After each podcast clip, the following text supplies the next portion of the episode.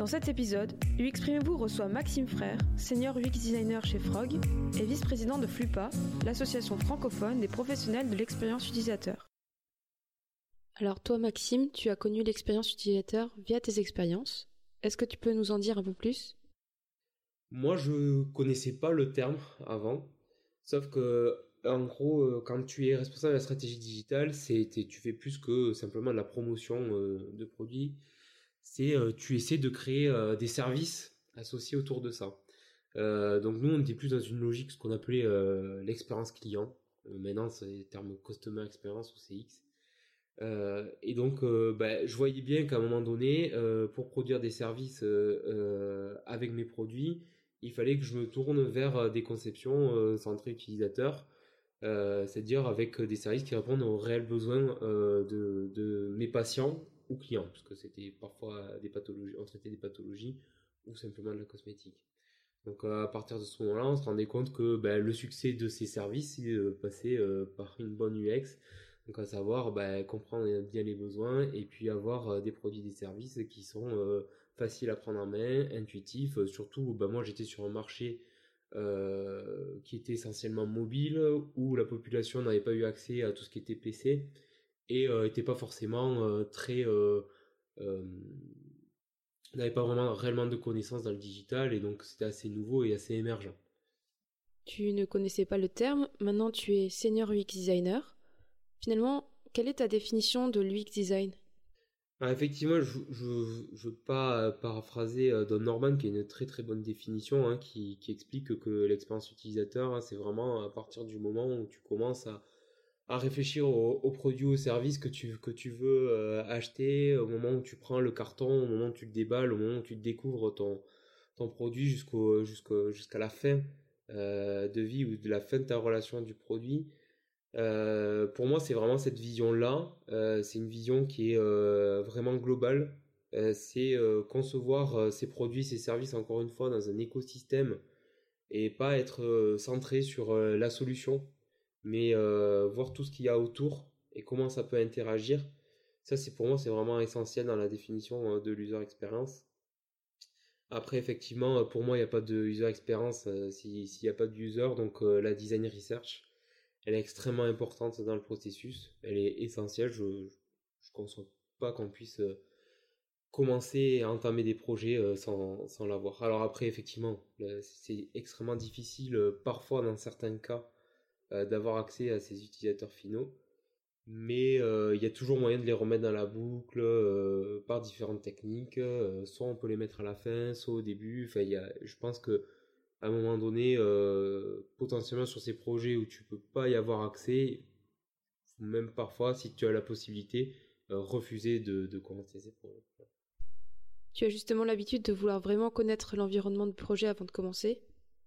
Oui, mais c'est essentiel parce que de toute façon, euh, l'expérience, comme je dit, elle est, vu qu'elle est globale, euh, il y a tout un écosystème qui interagit autour. Parfois, tu as envie euh, aussi de bâtir des solutions qui, qui, te paraissent énormément pertinentes, qui répondent aux besoins des utilisateurs. Mais tu vas avoir des contraintes euh, de, je sais pas quel type de CRM est utilisé, quelles sont les connexions que tu peux y faire, qui peuvent te limiter dans les fonctionnalités ou qui vont te pousser à aller chercher d'autres solutions, des solutions alternatives qui sont pas forcément la solution idéale que tu as conçue mais qui euh, te permettent d'atteindre l'objectif euh, final.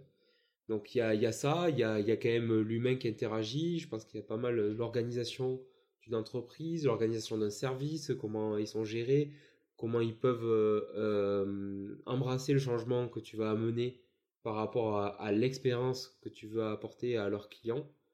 Donc tout ça, en fait, c'est des choses qu'il faut quand même prendre en compte. Et puis, il y a, quand même un moment donné aussi dans les projets, la contrainte euh, de faisabilité technique et la contrainte euh, de coût, euh, on va dire de coût humain et en termes financiers aussi, qui t'oblige finalement aussi à, faire des choix. Et ça, c'est une réalité que tu peux pas hein, que tu peux pas empêcher. Quel est ton positionnement en tant que UX designer? Hum, Comment je me positionne J'essaie toujours déjà avant de commencer de bien qualifier le, besoin que peut avoir le, client. notamment, bah, là, je, me place plutôt du côté, du côté agence, mais ça peut être aussi bah, ton employeur, parce qu'à un moment, ton management ou le management de ton management, quelles sont les conditions de succès des projets, qu'est-ce que, quelle est leur vision, qu'est-ce qu'ils attendent de ça, qu'est-ce qui pourrait être un échec. Au final, essayer de dégrossir un petit peu euh, et de voir un petit peu la vision qu'ils ont et les attentes et euh, comment déjà je vois les leviers que je vais pouvoir activer euh, pour pouvoir justement faire mon, projet. Après, la manière d'aborder un projet, ça quand j'étais plus jeune, on va dire, je suis pas très vieux, euh, je me suis beaucoup posé la question, je voyais beaucoup euh, tout ce qui était méthodologie, euh, j'avais pas forcément, je me disais comment je vais, faire pour que ça rentre pas là-dedans, ça rentre pas dans cette case, etc. Après, tu apprends que ben, beaucoup de projets rentrent pas forcément dans les cases et rentrent pas dans, exactement dans le process que tu veux, donc tu es forcément toujours obligé de t'adapter. Tu t'adaptes par rapport à tes contraintes, tu t'adaptes par rapport aux gens avec qui tu interagis, tu t'adaptes à, beaucoup de choses. Donc, au final, je pense qu'il faut quand même avoir des, convictions euh, très fortes sur euh, une, euh, un process entre guillemets global, vraiment inclure tes utilisateurs, faire ces phases d'idéation et inclure tes, ton, client et tes, utilisateurs dans la conception et prototyper, tester. Ça, c'est vraiment du vue global. Après, on a un ensemble de méthodologies qui sont à notre disposition. Ces méthodologies, bah, tu peux les utiliser telles quelles et euh, les trois quarts du temps, en fait, tu fais euh, des choses qui sont euh, des mix entre je prends des éléments qui m'intéressent là.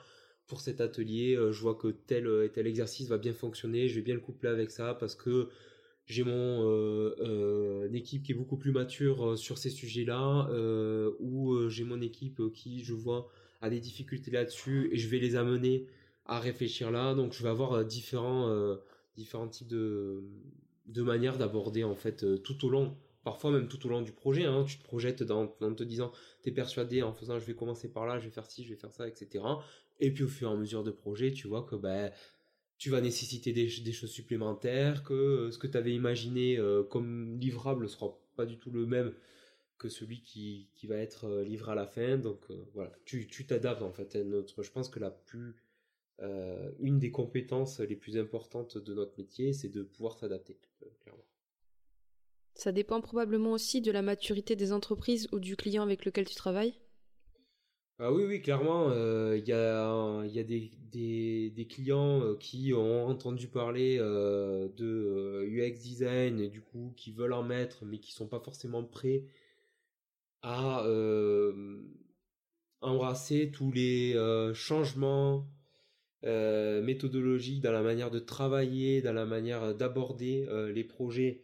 Et donc c'est toute une pédagogie à faire et puis tu vas du coup amener les résultats de ta design research, tu vas les, lui montrer d'une manière différente. Soit parfois tu vas vouloir un peu le mettre au pied du mur parce que tu te retrouves face à quelqu'un et des équipes dans le projet qui disent moi je connais les utilisateurs ou je suis l'utilisateur, j'ai pas besoin d'aller les voir et donc tu as, des, quand même des, des euh, contraintes fortes et tu, vas essayer euh, justement de, passer outre. Tu as des clients qui vont euh, te laisser faire parce qu'ils te font totalement confiance et ils sont déjà sensibilisés ou ils ont déjà eu des projets où cette méthode a, prouvé qu'elle avait fonctionné, donc ils te laissent totalement autonome.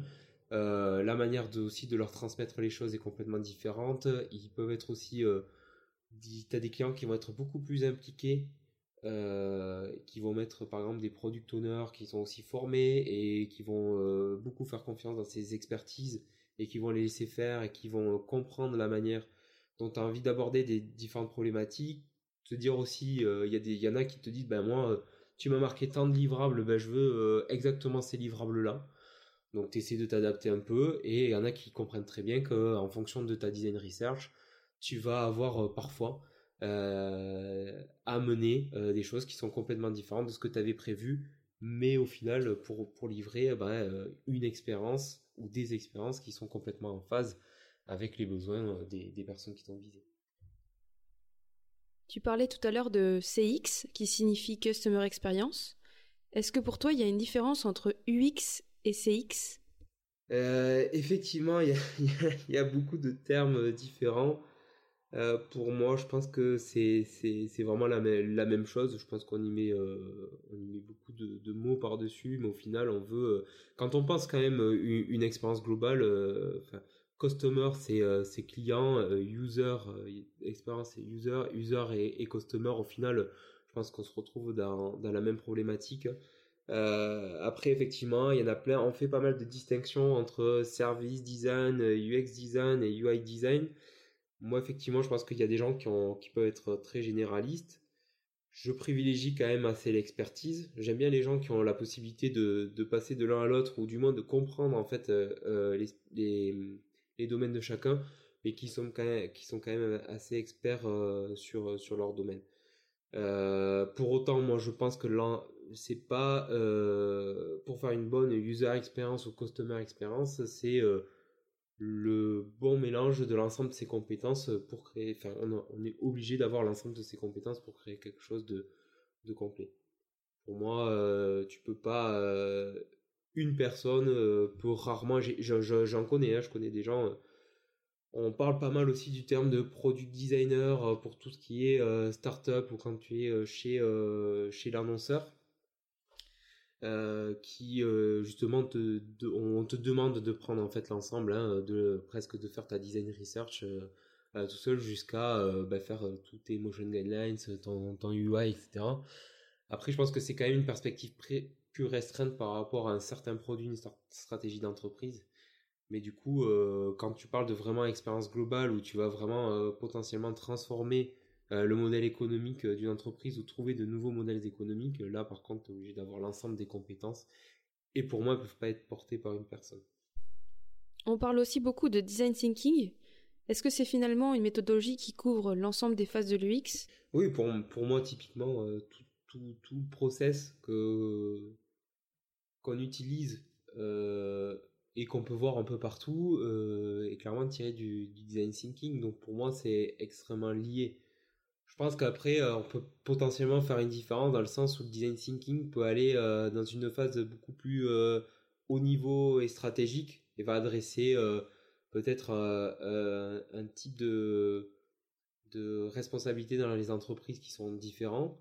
mais en tout cas, c'est extrêmement lié à, ce qu'on fait et je pense qu'on peut très très bien aborder des, des projets de produits ou de services très concrets avec cette méthodologie comme résoudre des, problématiques d'innovation et de euh, euh, nouveaux business models avec, avec les mêmes choses. C'est juste qu'on va pas forcément avoir les mêmes types de livrables, on va pas avoir les mêmes types de scopes dans les différentes phases et parfois pas toujours les mêmes interlocuteurs, mais au final on est sur la méthode. Pour moi, je vois pas vraiment de différence. Selon toi, quelles sont les étapes essentielles pour la conception d'un produit ou d'un service? C'est ce que j'appelle euh, donc la, design research. Euh, vraiment euh, aller sur les phases d'interview et, d'observation.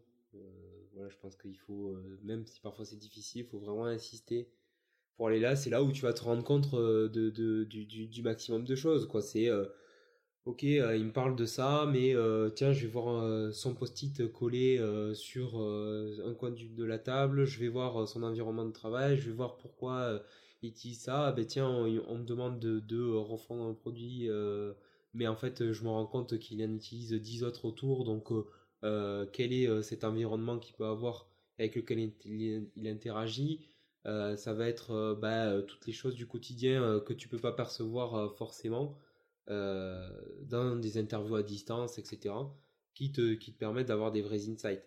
après, c'est pas toujours facile. C'est parfois même impossible hein, pour des contraintes de confidentialité euh, tout court. Euh, ça, c'est une des phases qui est, vraiment euh, importante. L'implication de l'équipe projet dans la création d'une vision commune. souvent, moi, j'ai beaucoup été amené à, à, travailler sur la stratégie qu'il pouvait y avoir derrière les, les, produits ou les services que je concevais avec, avec mes équipes. Et, donc du coup, euh, il y a quand même euh, un élément ultra important, c'est aligner tout le monde sur la vision d'où on veut aller. Euh, sinon, je pense que à la fin, il y aura soit des déceptions, soit des choses, des non-dits qui feront que le projet sera pas réellement un succès et, ça c'est extrêmement important. Et après, je pense que les, phases où dernière, enfin avant-dernière, ça serait collaborer avec toute ton équipe et toutes tes expertises parce que on parle, j'ai parlé de, de, de, UI, de visual design et de d'intégration, mais tu as aussi des gens qui vont être plutôt stratégistes, des gens qui vont avoir des connaissances ultra spécifiques dans, des, dans des domaines sur lesquels tu vas intervenir et qui sont extrêmement importants. Donc ça pour moi, il faut, arrêter de, penser qu'on peut tout concevoir tout seul. Et après, bah, les tests, hein, les tests, ça, ça révèle ça révèle tellement de choses et puis euh, ça te permet aussi de valider, euh, valider tes hypothèses. Euh, je pense que voilà, pour moi les tests ça se fait à n'importe quel moment. On, peut avoir, on, a pu faire des prototypes très très basse fidélité entre guillemets, mais qui te permettent de révéler pas mal de choses et des prototypes très haute fidélité aussi qui permettent d'avoir une immersion un peu plus complète. Mais je pense qu'à un moment donné, faut toujours se dire, c'est vrai que moi je conçois j'arrive pas à me dire qu'on peut pas concevoir sans prototyper. Pourquoi? Parce qu'en fait, euh, ne serait-ce que bon, moi j'interviens beaucoup hein, dans tout ce qui est digital et euh, je pense que toute l'animation et les interactions peuvent apporter une vraie plus-value et un vrai sens et euh, font vraiment partie de la conception. Et donc déjà d'avoir ça, ça te permet d'avoir rapidement aussi des prototypes sous la main et de pouvoir aller et d'aller dire bon ok je vais tester ça. Je, je suis pas sûr, je suis pas vraiment sûr. Je pense que quand je parle de la collaboration, mettre en place des phases de, design critique euh, avec les équipes, c'est extrêmement important. De dire, bah, je bloque sur un sujet, j'ai besoin de votre aide. Ça, c'est, euh, je pense que on a la chance dans notre métier euh, de designer d'avoir d'évoluer dans un environnement où les gens sont, sont enclins à avoir une critique positive, à vouloir t'aider tout le temps et, euh, et aussi de dire bah, je vais le tester. Et puis euh, de toute façon c'est pas moi qui ai raison. C'est ça sera euh, les utilisateurs finaux. Et ça révèle des choses que parfois toi te semble potentiellement ultra évident. Et l'historique le passé que peuvent avoir eu tes utilisateurs avec d'autres solutions fait que tu vas être obligé de rajouter des étapes qui pour toi te paraissent complètement non nécessaires voire incohérentes avec toutes les best practices que tu peux voir sur sur les différentes apps, mais qui, euh, par rapport à ta population cible, sont euh, extrêmement importantes pour euh, faire adopter ou faire comprendre une fonctionnalité. Ou, ou tu parles beaucoup de research. Pourquoi est-ce que tu penses que c'est important? Je, je, mets un point d'importance énorme là-dessus. Pourquoi? Parce que, bah, en fait, en phase de design research, ce que tu vas faire, c'est que tu vas quand même comprendre des utilisateurs. Tout ne va pas forcément te servir pour euh, ce qui est visé par, euh, par un client, mais ça te permet aussi d'élargir des champs, de prendre en compte certaines choses que tu n'aurais pas été amené à prendre sur, sur certains projets. Euh, et parfois, moi, moi ce que j'aime bien aussi avec mes clients, c'est de leur dire, on n'est plus sur cette notion de projet au sens où vous, vous le, vous le pensez, c'est-à-dire que ben, j'imagine deux, trois fonctionnalités, je fais un projet, un projet 1, et ensuite, bah, du coup, ah, il faut des, nouvelles choses, ben, je vais faire un projet 2 pour refaire les fonctionnalités que j'ai dans le projet 1 et implémenter le deuxième. J'en parle plutôt de notion de produit. J'essaie de vraiment de les amener. Alors peut-être c'est mon expérience en startup. C'est aussi euh, vers ça que j'essaie de les amener, de dire ben voilà, vous avez, on commence, euh, et puis parce qu'avec les méthodologies agiles, on parle beaucoup de MVP, on en fait beaucoup, de leur dire voilà, votre projet, c'est plus un projet, c'est un produit. C'est quelque chose qui va être amené à évoluer. C'est quelque chose qui va potentiellement grossir. C'est quelque chose que vous allez pouvoir maintenir dans le temps et faire évoluer. Donc là, ta design research, elle permet aussi de te donner des billes sur potentiellement comment construire une roadmap. Donc tu, sais que la, design research, il va falloir que à chaque fois, au bout d'un moment, tu reviennes voir tes, tes utilisateurs euh, actuels, tes euh, potentiels utilisateurs, parce que leurs besoins auront peut-être évolué, notamment parce que ceux qui utilisent ta solution vont avoir des besoins qui vont être différents, et ceux qui l'utilisent pas auront peut-être aussi des concurrents, etc. Donc, il y a beaucoup, voilà, il faut, faut aussi, ça c'est quelque chose que, que sur lequel j'insiste, c'est que ta design research, elle est jamais figée. Euh, c'est euh, une cartographie à l'instant T, mais elle te donne des éléments pour dire, ok, moi je sais que là, dans mon MVP, c'est telle et telle fonctionnalité parce que je réponds vraiment à un besoin. Euh, je sais qu'il y a une business value derrière et c'est là que je veux lancer. Par contre, je vois dans mon roadmap que potentiellement, dans six mois, dans un an, je vais pouvoir aller creuser ça et ça ou pouvoir faire évoluer mon produit là-dessus. Et donc, ça, c'est vraiment ce que j'essaie d'amener comme vision. Retrouvez très prochainement un nouvel épisode du Exprimez-vous pour écouter la seconde partie de la rencontre avec Maxime Frère. Merci pour votre écoute et à bientôt pour un prochain épisode de Exprimez-vous. En attendant, n'hésitez pas à vous abonner.